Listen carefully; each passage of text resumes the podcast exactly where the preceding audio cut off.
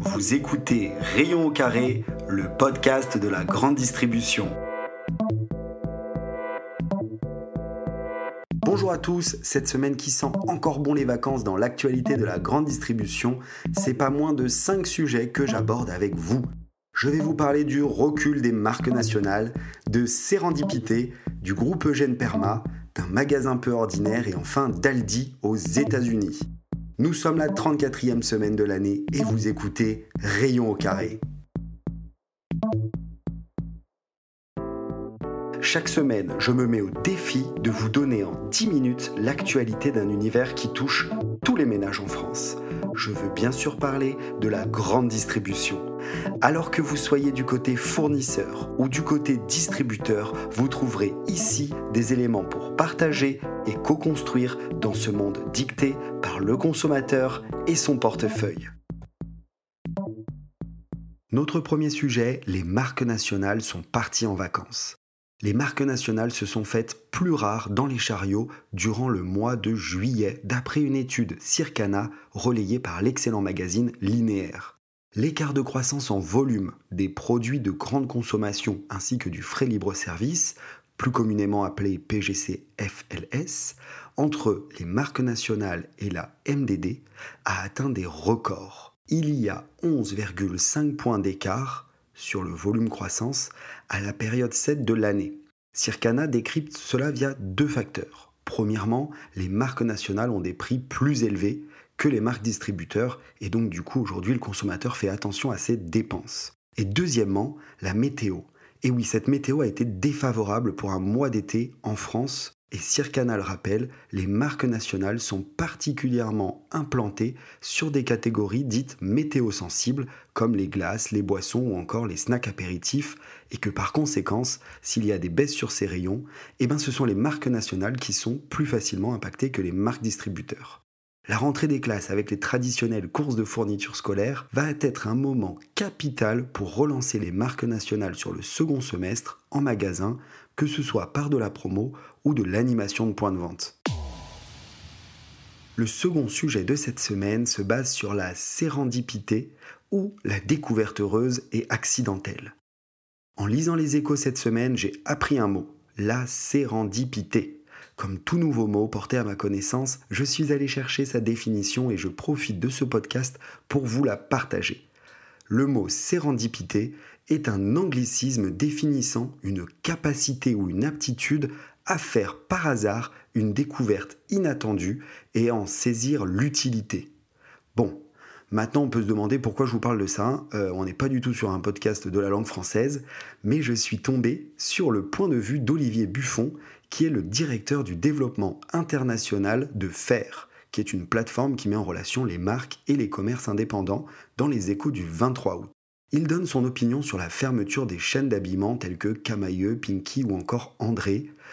Pour aborder ce sujet, il utilise des données issues d'études du consommateur disant que 67% des Français se plaignent du manque d'occasion de découvrir de nouveaux produits en magasin et que 65% des Français toujours reprochent aux marques de ne plus faire l'effort de créer des produits originaux. Il explique que le site d'e-commerce et leur algorithme ne laissent plus de place au hasard et que depuis la pandémie, le consommateur a repensé sa façon d'acheter. Il veut retrouver sa capacité à pouvoir se laisser surprendre par une découverte heureuse et accidentelle, la fameuse sérendipité. Cela m'a tout de suite renvoyé à l'esprit la campagne de pub de la FNAC sur 2022, celle où derrière le fameux gilet jaune et noir du conseiller de vente, on retrouve un texte disant Avec les algorithmes, plus rien ne nous déplaît, mais plus rien ne nous surprend. La FNAC parlait donc de la mort de la sérendipité et invitait les gens à franchir les portes de ces magasins pour retrouver le plaisir de découvrir. Et si une partie du succès de ces derniers mois chez les indépendants de la grande distribution était due à leur capacité de pouvoir surprendre les consommateurs? Les théâtralisations XXL avec une voiture en allée centrale, la thématique jouée exclusivement dans un magasin, la promo sur un produit qui ne figure pas dans la liste des courses, mais qui, par sa remise et sa présence en TG, surprend le shopper qui se laisse tenter.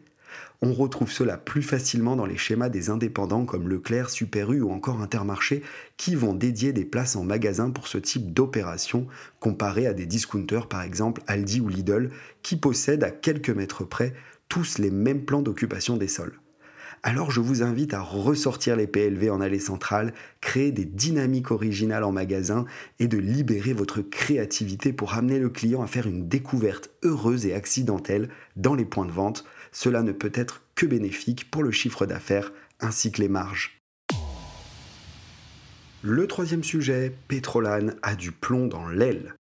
Les échos et LSA nous apprennent que l'entreprise Eugène Perma, propriétaire des marques Keranov, Bioren, Solaris, Eugène Color ainsi que Petrolane cherchent un repreneur et l'entreprise s'est placée en redressement judiciaire depuis le début août. Pour justifier les comptes au plus mal de l'entreprise, la société Eugène Perma dit avoir été affaiblie par une succession de crises depuis 2018 avec un problème de chaîne d'approvisionnement qui a été suivi par la crise sanitaire, puis l'inflation, le tout entraînant un endettement important et une détérioration des marges.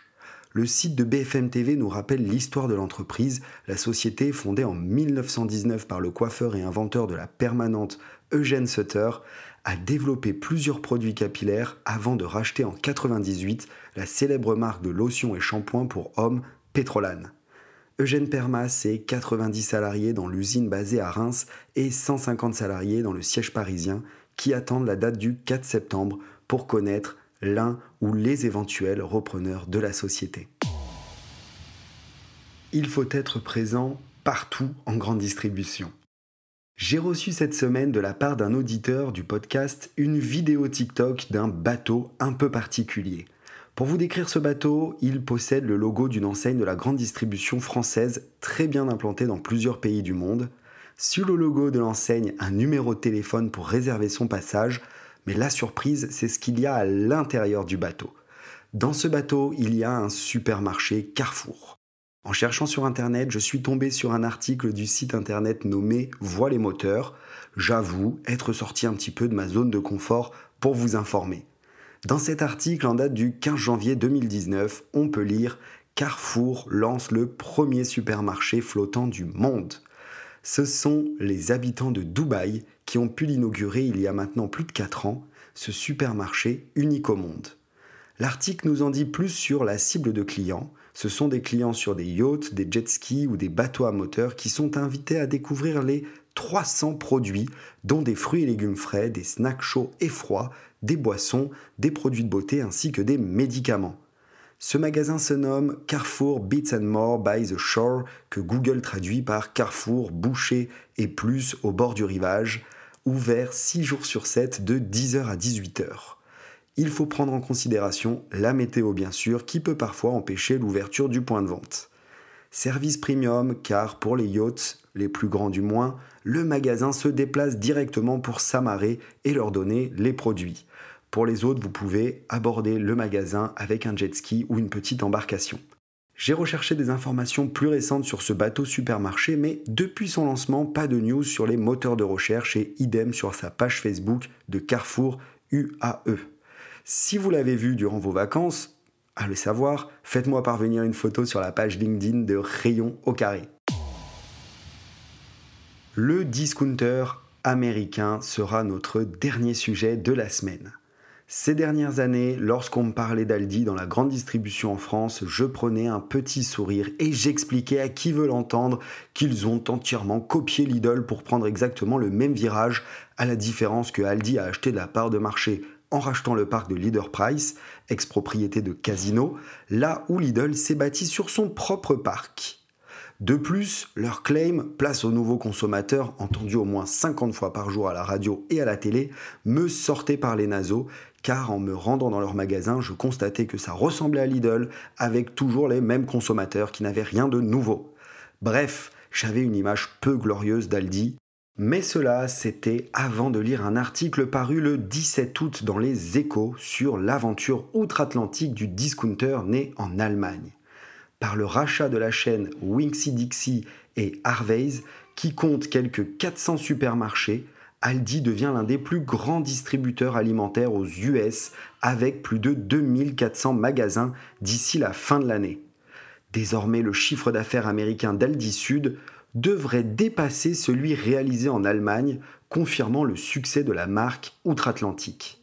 Présent depuis près de 40 ans dans le pays, Aldi avait commencé à s'implanter dans les années 90, il a investi 2,5 milliards de dollars depuis. Son concurrent de toujours, Lidl, est bien moins implanté dans les pays de l'oncle Sam, avec seulement 300 points de vente. Étant donné que la conjoncture est toujours défavorable pour le pouvoir d'achat, même aux États-Unis, les discounters ont le vent en poupe. Il est sûr que Aldi va faire un tabac. Pour comprendre ce petit jeu de mots, je vous invite à lire l'histoire de la séparation des deux frères à la tête de l'entreprise familiale Aldi en Allemagne. Je vous remercie pour votre écoute et vous venez de faire le tour de l'information de la 34e semaine de l'année. Vous pouvez retrouver quelques infographies et ce podcast sur la page LinkedIn Rayon au carré et vous pouvez aussi laisser un commentaire ainsi que noter ce podcast sur l'application avec laquelle vous l'avez entendu. Je vous souhaite une bonne semaine et à jeudi prochain.